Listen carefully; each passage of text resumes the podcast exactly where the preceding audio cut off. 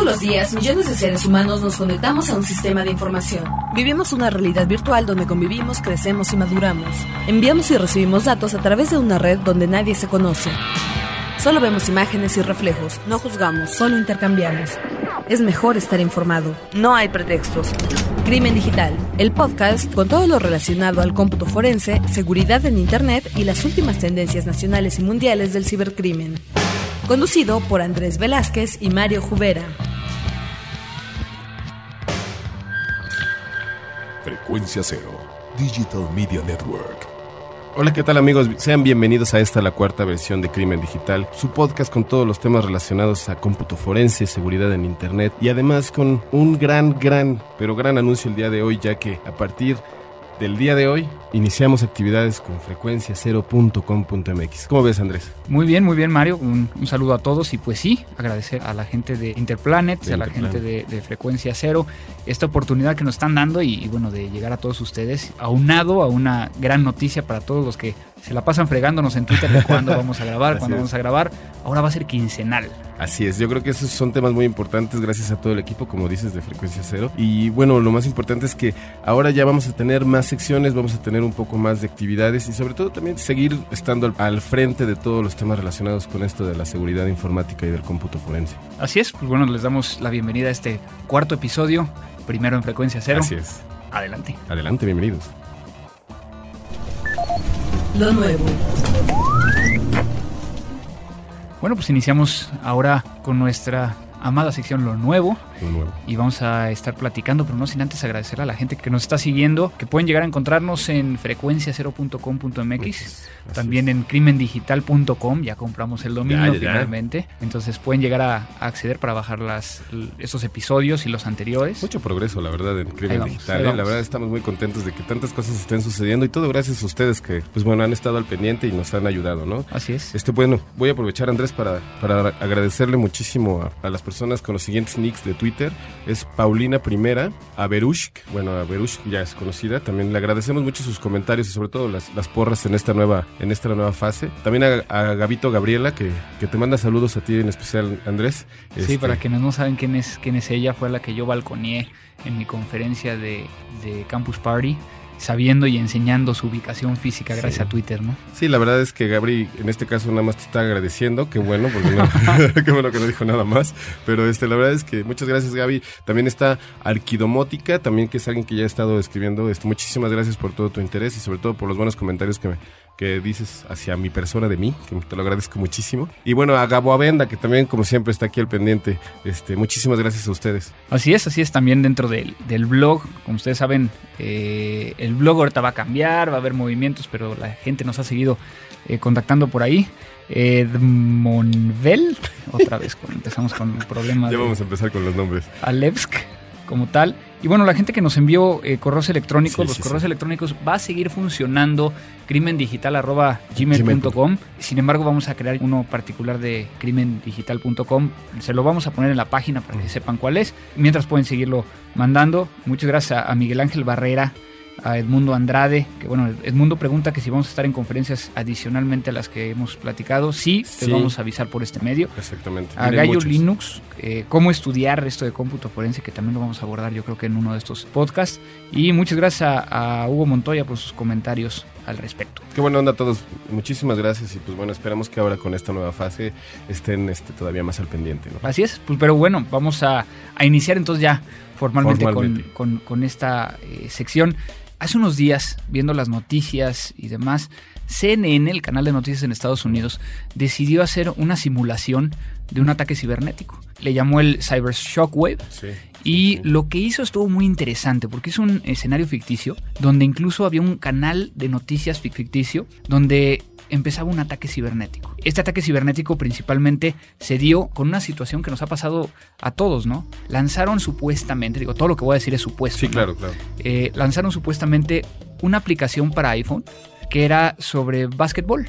Entonces la gente lo bajaba, pero era una herramienta hacker. ¿Cuántas veces Mario, ¿te has puesto a revisar qué estás bajando para tu, tu smartphone? Bueno, la verdad es que te soy sincero, ¿eh? en el sentido de las computadoras creo que ya estamos un paso más adelante, ¿no? O sea, creo que ya nos fijamos Sí. más de dónde vienen. Pero en el caso de los smartphones, yo digo, yo puedo asegurarles que aparte de que traemos como 25 aplicaciones que nunca las hemos ni siquiera abierto, este nunca nos hemos fijado si realmente las, las aplicaciones que bajamos son, bueno, verificadas, ¿no? O sea, Así es, y precisamente así es como se empieza la infección. Se empiezan a infectar todos los teléfonos y a partir de ello se empiezan también a infectar computadoras vía internet, de tal manera que simulan la caída de la red eléctrica, simulan la caída de los teléfonos. Los teléfonos no funcionan. Y parte de lo que me llamó la atención de este, de este ejercicio es de que técnicamente no había nadie que tuviera autorización para poder llegar a detener o dar de baja los teléfonos, por ejemplo. Claro.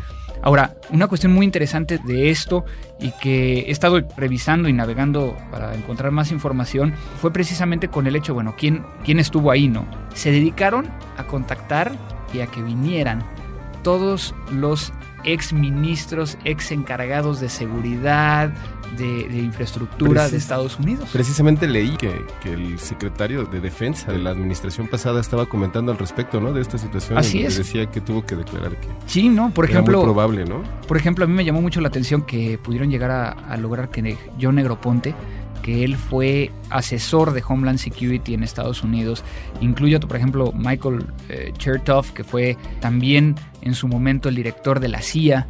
Entonces, sentaron a todas estas personas que tienen un gran conocimiento y les iban mostrando videos. Y dentro de la falsa cadena de noticias, que no era CNN, era G- GNN, entonces, y aparecía cómo se iban colapsando todas las cosas, ¿no? Yo creo que aquí el punto que hay que preguntarnos es, punto número uno, ¿quién tiene el rol y la responsabilidad de cada uno? Exactamente. Punto número dos, ¿cómo, le avisas a la población? No. ¿Y qué le dices? Digo, yo, yo creo que lo hemos visto en estos medios de comunicación desde Orson Welles, ¿no? Cuando lanzó esta invasión extraterrestre, en donde realmente nos damos cuenta de que no tenemos una cultura de la prevención y más en este tipo de simulaciones en donde todos los secretarios al final tuvieron que decir, bueno, sí, sí es muy probable y lo peor es que nos iría muy mal, ¿no? Si, nos- si en este caso lo probaran. La verdad es que pues al final ahí es, es tarea de todos pensar qué podemos hacer, ¿no? Sí, sí, no, incluso bueno, eh, yo creo que yo me centraría a lo que tú estabas comentando hace rato, ¿no? ¿Cuántos de nosotros tenemos un antivirus o un antimalware dentro de nuestro celular? No, yo creo que no, no, no.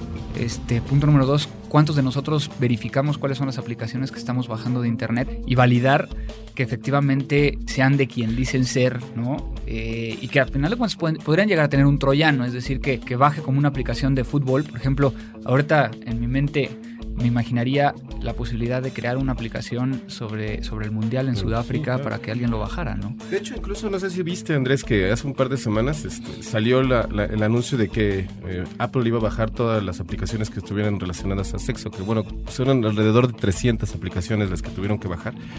Este, la verdad es que eso es, es un principio, ¿no? Yo creo que fue desde la relación de Google cuando empezó con esta bronca de China, después empezaron a, a salir como pequeños así preocupaciones en el mercado y en el mundo y que de repente ya dijeron, no, pues mejor yo creo que hacemos un simulacro, ¿no? Yo creo que Sí. nos van a poner a no corro, no, no grito, no empujo, pero ahora en la computadora o no Sí. sé, o sea, al final eso es lo importante, ¿no? Hacer prevención.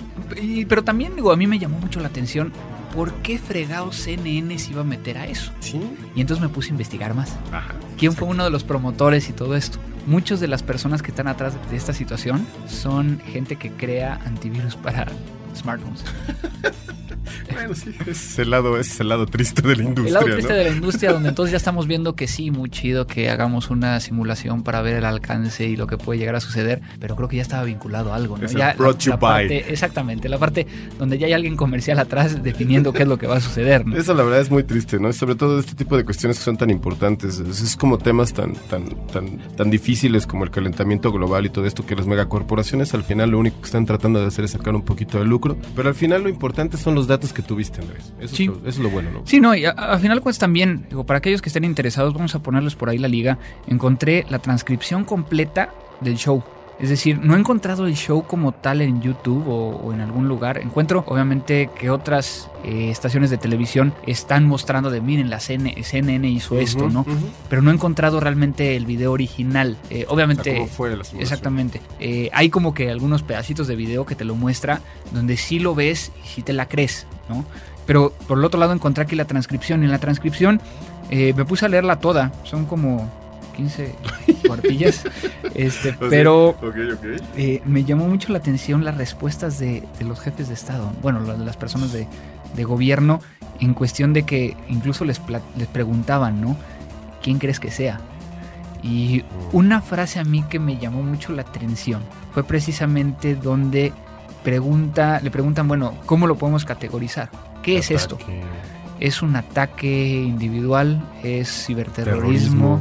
¿Va en contra, bueno, seguridad nacional? o sea, todo el mundo se quedaba viendo uno al otro, ¿no? De como diciendo, no sabemos qué, contestar en este sentido. Entonces, podríamos llegar a darle muchas vueltas a este, este tema. Eh, la transcripción está muy interesante porque incluso ponen acerca de, de lo que se dice supuestamente en la televisión. Eh, al final del día vemos que el escenario ficticio es donde eh, posiblemente Rusia o China estén involucrados, donde se colapsa eh, cajeros electrónicos, se colapsa el sistema de agua, sistema electrónico, prácticamente todo. Muy similar a lo que platicábamos en otro, en otro episodio de, de, Crimen Digital acerca de, de Estonia, pero yo creo que hay mucho más que hablar de no, sin duda. Yo creo que lo más importante en este caso es hacer una reflexión profunda sobre el nuevo papel que están jugando los medios tecnológicos, Andrés. Este, y pues la verdad es que los invitamos a que lean ese documento y pues bueno, o sea, a también hacer una reflexión sobre lo que esté sucediendo, ¿no? ¿Cómo, ¿Cómo ustedes que están escuchando este podcast podrían llegar a estar a favor, en contra, ayudando o no ayudando? Yo creo que son las cuatro vertientes, ¿no? Sí, claro. Porque también, si no decimos nada como usuarios, y era lo que hemos platicado en otras situaciones, ¿no? ¿Cómo le explicas a tu mamá, a tus papás, a tus hijos, a tus eh, conocidos acerca de los peligros? Porque obviamente si estás escuchando este podcast es de que te, agrada el tema de seguridad. Exactamente. Entonces, ¿cómo estás haciendo hincapié poniendo tu granito de arena? O realmente no estás haciendo nada. Yo creo que deberían invitar a su familia completa que lo escucharan. ¿eh? Eso yo creo que es una excelente solución. no, no, no, claro, claro. No, en realidad yo creo que es una manera nada más de, decirles a todos ustedes que qué bueno que se preocupan por la seguridad, ¿no? Así es. Y que bueno, siempre va a haber más información y sobre todo pues que no se despeguen de estando con nosotros, ¿no?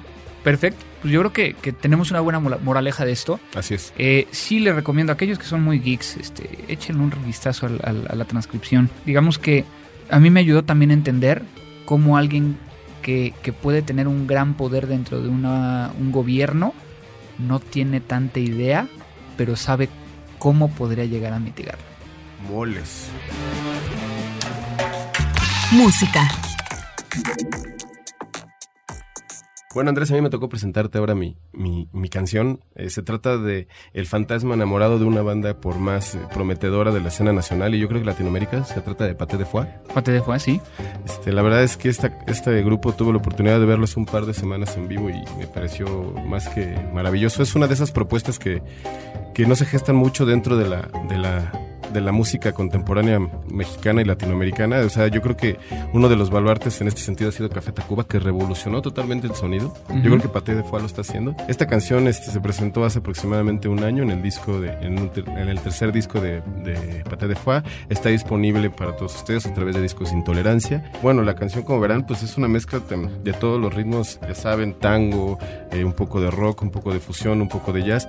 Pues que la escuchen, ¿no? Tengo entendido que tiene tintes medio como del tango argentino, un bandoleón, eh, lo cual le da una perspectiva completamente diferente que no entra ni siquiera dentro del jazz, creo yo, así formalmente hablando, pero que sí nos da unos tintes así medio extraños entre funk, tango, jazz, ¿no? Y, lo más padre es que se presentaron ya, se van a presentar por segunda ocasión en el Festival Vive Latino. O sea, una banda como Pate de fue en el marco del Vive Latino, un, algo más rockerón. Pero bueno, ha sido un éxito. La verdad, la banda es impresionante en vivo y sobre todo que, bueno, también en las grabaciones. Y es una de esas bandas que le gusta al papá, como al niño, como a todo mundo, ¿no? Pues vamos a terminar de escucharla. De una tumba suele asomar un fantasma que busca el amor de la hermosa y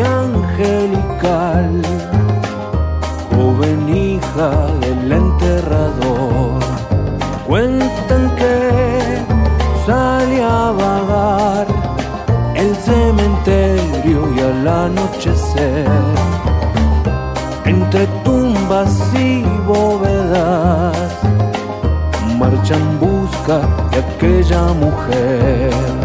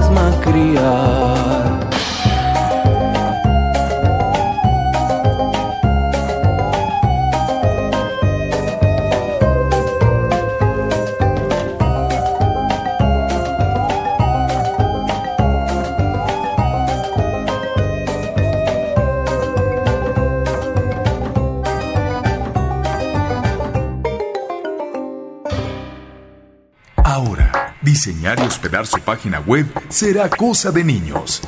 En tan solo cinco pasos, hágalo usted mismo sin ser un experto en Internet.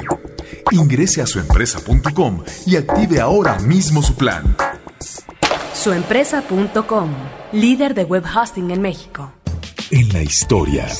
Acompaña a Roberto Jiménez a recorrer México en la historia. Porque La Máquina del Tiempo es un podcast de frecuencia cero.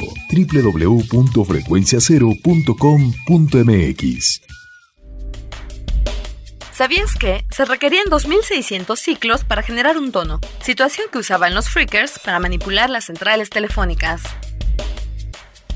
Bueno, Andrés, vamos a hablar de algo muy importante. Eh, En semanas anteriores eh, descubrí una nota que en realidad me pareció muy interesante y que quería compartir con todos ustedes. Es una empresa que se llama Absolute Software, que se encarga de rastreo de equipos. De hecho, esa es- empresa es la que hace el afamado ya en este programa software low jack para computadoras. Exactamente, que es, ya lo estuvimos revisando. Pues precisamente esta empresa se dedicó a hacer un análisis sobre en dónde se roban tus laptops realmente. Ok. Lo que descubrieron fue que en Reino Unido y en Estados Unidos, uno de cada tres robos se realiza dentro del hogar. Por lo tanto, la moraleja, como bien dices, es la seguridad de tu equipo, o sea, del equipo física. No nada más es cuando sales a la casa, te sientes en algún café a chatear o a hacer tu trabajo. La realidad es que debes de ser consciente que dentro de tu casa también puede haber pérdidas. Pero ¿cómo? ¿Así que entra un ladrón o a qué te refieres? Mira, eh, en realidad lo que, lo que estaban platicando aquí es que la mayoría de las veces en los robos a casa habitación, lo primero que hacen los ladrones es robarte el equipo de cómputo. Ok. O sea, antes de tal vez de ir por el estéreo o por la televisión, primero van por la computadora. Probablemente es algo que tiene que ver generacional, de que como es un instrumento de última tecnología, lo, los, lo sustraen primero. Sin embargo, esto también se está, se lleva a más puntos, se lleva a los gadgets, a los equipos para gadgets, en este caso ya saben las típicas bocinas para el iPhone, para el iPod, ese tipo de cosas. Sin embargo, lo interesante, bueno, lo relevante de todo esto es que no estamos, al momento de llegar a la casa, no nada más es llegar y dejar la computadora luego, luego al lado, ¿no? Como lo hacemos muchas veces. O en el caso de las computadoras eh, eh, de escritorio que tenemos para el hogar, que de repente las tengamos ahí al, luego, luego en la entrada, porque en algún momento puede significar que se pierdan, la- se pierdan, se las roben, o que incluso se roben la información que están adentro, ¿no? O sea, lo, lo que estás proponiendo es de que, de que amarremos nuestras computadoras Exactamente. a Hay que- algo. Hay que amarrarlas, hay que poner... No, no, más bien lo que estoy proponiendo en esta nota es tener un poco más de, de cuidados en el momento de ingresar a nuestros hogares. Sobre todo que muchas veces sucede que en las fiestas las utilizamos como mezclas para DJs y ese tipo de cosas. Eso también puede ser muy importante. Este, sepan que la computadora no nada más es en- para reproducir música, sino que también guardan información y muchas veces esta información es de carácter personal.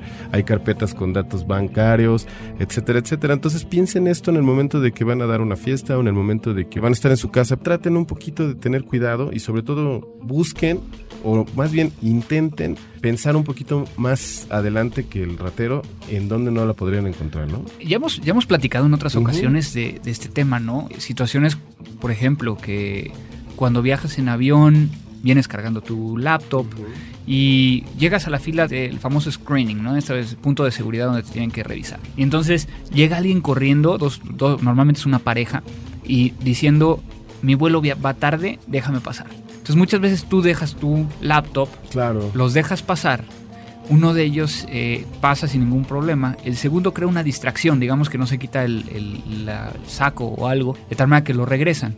Eso da oportunidad a que la persona que pasó primero se lleve tu laptop. Claro. Entonces, esa es una situación, ¿no? Y que va muy consciente con todo lo que estás diciendo ahorita, ¿no? Sí, sobre todo, bueno, déjame, eh, permíteme nada más platicarte que también revela este anuncio, Ajá. bueno, este estudio, de que el 24% también de los robos se realizan en los, en los coches, en los autos. Ya lo habíamos platicado. Ya lo habíamos platicado. O sea, no es nada nuevo para nosotros. Yo creo que más si dejándolo en cualquier ballet parking de esta ciudad, o sea, todo está, todo está peligrando ahí adentro. ¿no? Bueno, aquí también hay, hay que decir, ¿no? Aquí en México es uno de los países que más ballets parkings hay en ciertas zonas, ¿no? En otros países, por ejemplo, Colombia, Argentina, es un poquito menor, pero sí se está dando la situación donde muchas veces llegamos y le decimos, traiga una computadora, tenga cuidado, y lo que hacen es robársela, ¿no? O robar la información que está contenida en ella. Sí. Entonces, yo creo que, que una computadora, como sería una laptop, habría que tener los cuidados como si fuera nuestro teléfono. Sí. Yo creo que es la mejor manera de decirlo, Sí, ¿no? Sí, sí. Por ejemplo, sales de tu casa o sales del hotel cuando vas a otro lado sin tu teléfono. Sí, no. Yo creo que eso es lo más importante. El, el valor que le estás dando a la computadora tal vez es un poco más estorbosa, pero al final yo creo que tiene más información que, que tu teléfono y le- siempre le prestamos más atención al celular, ¿no? Estamos Sí. así. "No, es que Sí, no, y muchas veces también eh, de- cuando lo dejamos en el hotel, ¿no? Pensamos que el hotel también podría llegar a ser un punto o un, un lugar donde estás segura porque le puse llave a la, a, a- a la, a la puerta, ¿no? Sí. Pero pues cualquier persona, un- una señora de la limpieza podría llegar a entrar, ¿no? Y no estamos diciendo y no estamos aquí crucificando a todas las eh, No, personas no, que trabajan en los hoteles, o sea, no, pero puede llegar a suceder. Precisamente es algo que estamos hablando y relacionado con el tema anterior, podría ser el caso específico de la prevención. O sea, no es que esperemos que sucede, ¿no? Sin embargo, llega a suceder. O sea, sales del trabajo de ahí te dices, ¿sabes qué? Ya no me da flojera pasar a dejar el equipo a la casa, me lo llevo al restaurante, este, me da flojera bajar con la mochila o con lo que traiga y lo dejo en el coche y pues puede ser una ventana. Ahora también existe la posibilidad de que en el caso específico del robo en casa habitación, pues digo, si lo hubieras dejado tal vez en, en tu estudio con la puerta cerrada, eh, no, no pudieron haber ¿no? No, claro, o sea, si abres la puerta de tu casa y es lo primero que ven, pues obviamente es lo que se van a llevar, ¿no? Digo que así ha pasado con algunos amigos en cuestión de del, del Xbox, por ejemplo, Exacto. ¿no? A mí un amigo eh, le pasó eso. Se robaron el Xbox y sus juegos, nada más. Nada más. Dejaron las computadoras y todo. La computadora estaba un poquito oculta, pero ahí también Pero nos lo bueno es que fue Xbox, es, ¿no? Digo, si Oh, hubiera ¿qué sido- pasó? No, no, no. Si hubiera sido PlayStation otra cosa, yo hubiera llorado. No, no. En realidad aquí eh, yo creo que también es algo que hay que platicarlo, Andrés, y hemos estado platicando. Todos este, podemos ser víctimas de la delincuencia. Y lo más importante es, bueno, nada más cuiden sus cosas, cuiden su información. Recuerden que no nada más es lo que les costó la compu, sino lo que viene adentro, que a veces es más valioso. Pero como tú lo dices, no nos damos cuenta. Exacto. Entonces, y yo creo que con esto terminamos esta, esta sección, que es el hecho de que si yo traigo una computadora que es de mi casa, probablemente yo piense que no hay nada importante. Algo tan sencillo, una persona que está terminando su tesis, Claro. lleva 300 hojas de la tesis, le roban su computadora y no hizo respaldos, No, adiós. olvídate. Bueno, entonces, Pues cuídense, cuídense, cuídenla y sobre todo también eh, busquen la mejor manera de que su equipo esté protegido, ¿no?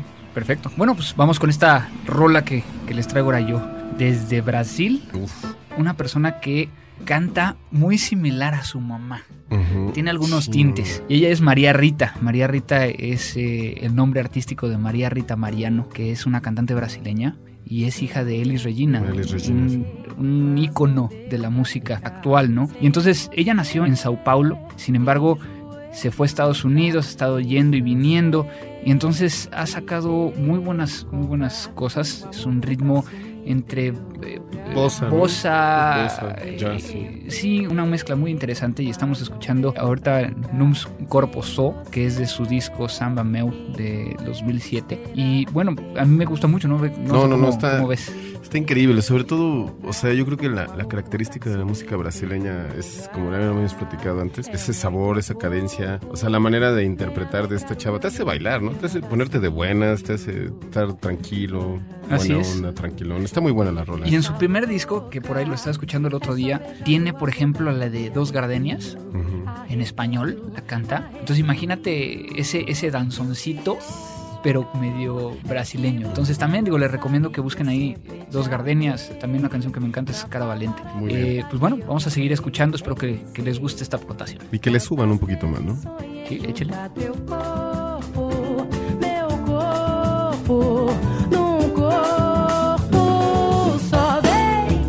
Tiver acompanhado, esquece, vem. Se tiver hora marcada,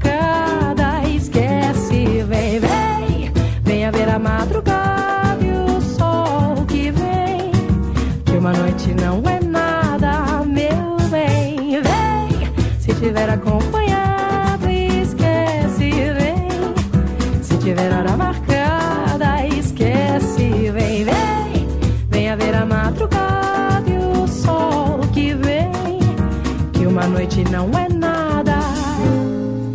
Eu tentei, mas não deu pra ficar sem você. Enjoei de esperar, me cansei de querer encontrar um amor pra assumir teu lugar. É muito pouco,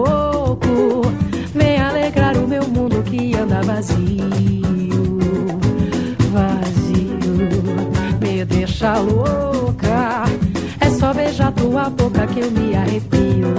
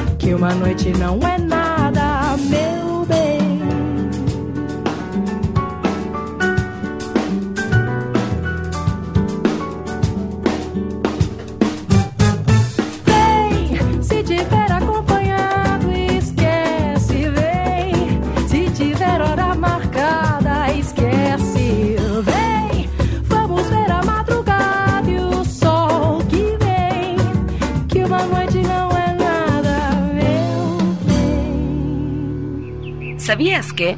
Matrix Recargado sorprendió a la comunidad hacker por presentar el primer hackeo real en una película de Hollywood. Recomendaciones. Bueno, Andrés, eh, en esta ocasión, en lo que se refiere a la recomendación de herramientas y sitios, quiero ser muy low profile, como decimos nosotros. O sea, lo que se, no vamos a, tal vez no es la, la próxima herramienta que les va a servir para lanzar un cohete a la luna o probablemente para hackear el sistema del Pentágono. Ok. Se trata de un sitio que se llama befunky.com. eh, Befunky así con I, Y al final.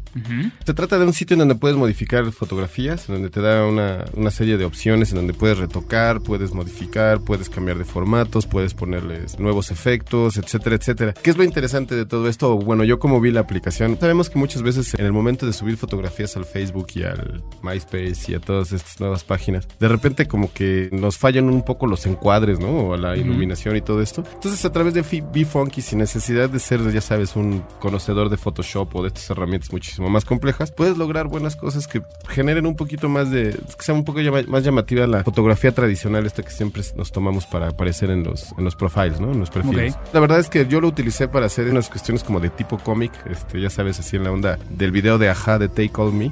Ok, Así que se viera como sí, en esa onda, sí. en esa textura. Y la verdad lo logré muy bien. Hay muchos trazos, los típicos, este, bueno, en este caso, ¿cómo se podrían decir? Los, los, eh, ¿Efectos? los efectos que maneja Photoshop, ya sabes, de trazo de pincel, trazo de lápiz. Todos esos lo tiene este portal. Es totalmente gratuito. Es y si no te cobra, como los otros. Como los otros, exactamente. Está totalmente gratuito. La verdad es que está increíble. Chéquenlo. O sea, la verdad es que se la van a pasar muy bien. Pueden hacer buenas cosas y sobre todo mejorarle un poquito más a, a la foto. ¿Cómo ves? Muy bien, muy bien. De hecho, lo estoy viendo aquí en, en mi computadora y pues se ve muy interesante. Ya tendremos que convertir una de mis fotos. Ya después me lo vas a destrozar, pero pues por lo pronto, si ahorita te latió de entrada está bien. Sí, porque ahora sí me agarraste en frío y no lo había visto. Entonces, ahorita me metí rapidísimo y por esta ocasión creo que no voy a decir nada Qué más bueno. que Le encantó. en- entra bien.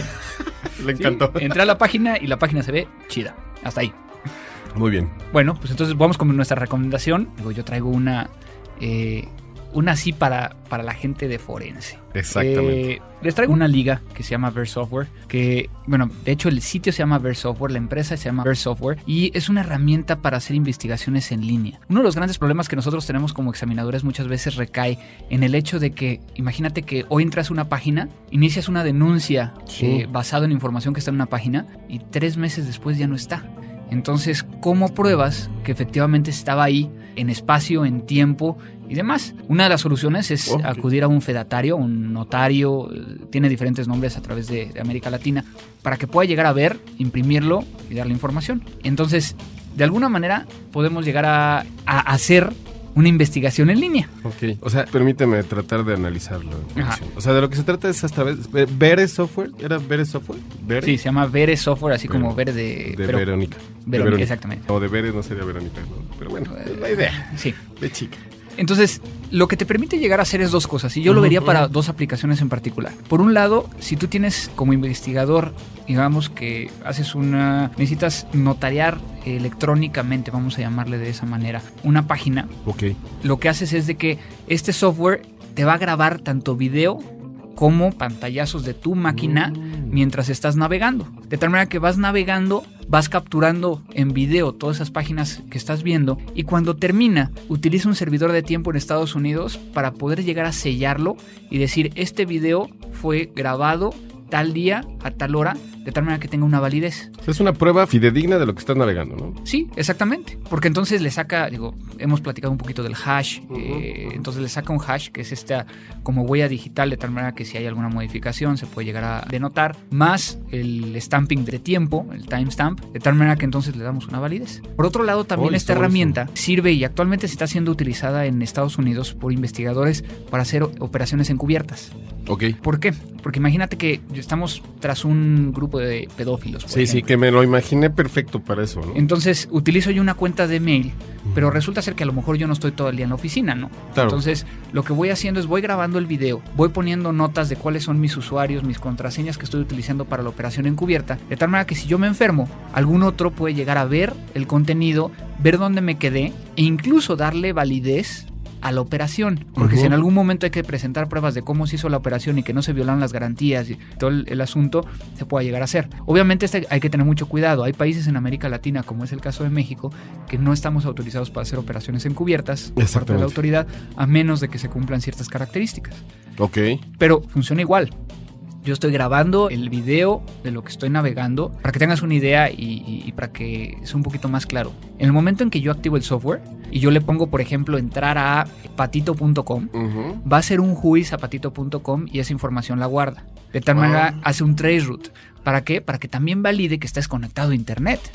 Claro. Porque si no, digo, si nada más presentas el video, pues el video podría llegar a significar que a lo mejor Puede lo ser emulaste, modificado, ¿no? puede ser o lo modificado. emulaste. O lo emulado. Entonces, en este caso sí verifica que efecti- efectivamente estés conectado a internet, tu IP, lo que estás haciendo, lo graba, lo firma, le saca el hash, este, no en ese orden, sino que le saca el hash Ajá. y luego lo firma y ya tienes un documento que está notariado. Oye, ¿y este software se distribuye en México? ¿Se vende? ¿Cómo funciona esta cuestión? Este, sí, existe muchas, muy, bueno, no existen muchos lugares, pero sí lo pueden llegar a, a encontrar. Les recomiendo que vean la página. Claro, claro, que se metan a la y- página, ¿no? Yo y que creo. vean cómo funciona. De hecho, hay una versión de demo por 30 días para que vayan viendo cómo funciona, cómo recuperar. Y también tienen webinars, es decir, tienen capacitación en línea. Entonces, pues si quieren entrarle, particularmente yo conozco al director general de, de. Software, voy a ver si podemos llegar a hacer un enlace ahora que ya tenemos aquí en frecuencia 0.com.mx toda la tecnología para hacerlo vía Skype. Finalmente te, Finalmente te hemos logramos. salvado. Ah, gracias, de- gracias. de esa porque yo situación. estaba llorando por, por todas No. las esquinas con esa preocupación de saber cómo íbamos a hacer. ya estabas harto de que estuviera yo fregue y fregue que queríamos hacerlo. ¿eh? Pero entonces vamos a tratar de hablar con Todd. Pero sobre todo de este tema de este también a todas las personas que les recomendamos que van a ver este software, este pues también que vean cómo funciona la legislación, ¿no? En México. Claro, claro. Para que vean cómo lo pueden aplicar, porque también yo creo que es importante saber cuándo es una herramienta, porque si presentas el video y te dicen no se no aplica o no procede, creo que también eso sería bueno, ¿no? Pero por ejemplo, yo me, ahorita pensando así rápidamente, eso sería algo que me gustaría presentarle a los notarios. Para que entonces al, al señor notario, aquí en México, por ejemplo, para aterrizarlo un poquito, que pudiera llegar a ser su acto de fe aunado con esto. De tal manera que tiene un CD donde contiene lo que estuvo viendo, qué fue lo que estuvo haciendo eh, el ingeniero. Entonces puede llegar a servir para muchas cosas, ¿no? Entonces yo creo que va a ser algo interesante aquellas personas que trabajan dentro de las áreas de gobierno, pues den una revisada, a ver qué les pasa. Y hasta aquí nos quedamos, ¿no? Buenísimo, buenísimo, ¿eh? Sí, Bueno. se lo recomendamos. Bueno, pues creo que se nos ha acabado el tiempo. Ya estamos eh, sobre la línea. Es otra de las mejoras para ustedes. Exactamente, de directamente para ustedes, Digital. de parte de Crimen Digital. Es de que ya dura menos para que entonces en el trayecto de su casa a la oficina no tengan que ponerle pausa. ¿Verdad, Toño? Bueno, Es- es para todo. entonces, no, pues agradecer también aquí a Pau y a Abel por ayudarnos. Ahora están aquí produciendo y, y haciendo todo el tema que hoy está. se siente bien, ¿no? Se siente bien, se siente padre. ¿no? Se siente raro porque estamos en una cabinita chiquita y hace mucho calor, pero este, ya ahorita vamos a poner el aire. Es parte del programa, también es sauna. Sí, exactamente, vamos a bajar unos kilos. Y pues yo A que- mí me vendría muy bien, pero bueno. Pero ya, dejémonos de, de vueltas. Muchísimas gracias por escucharnos.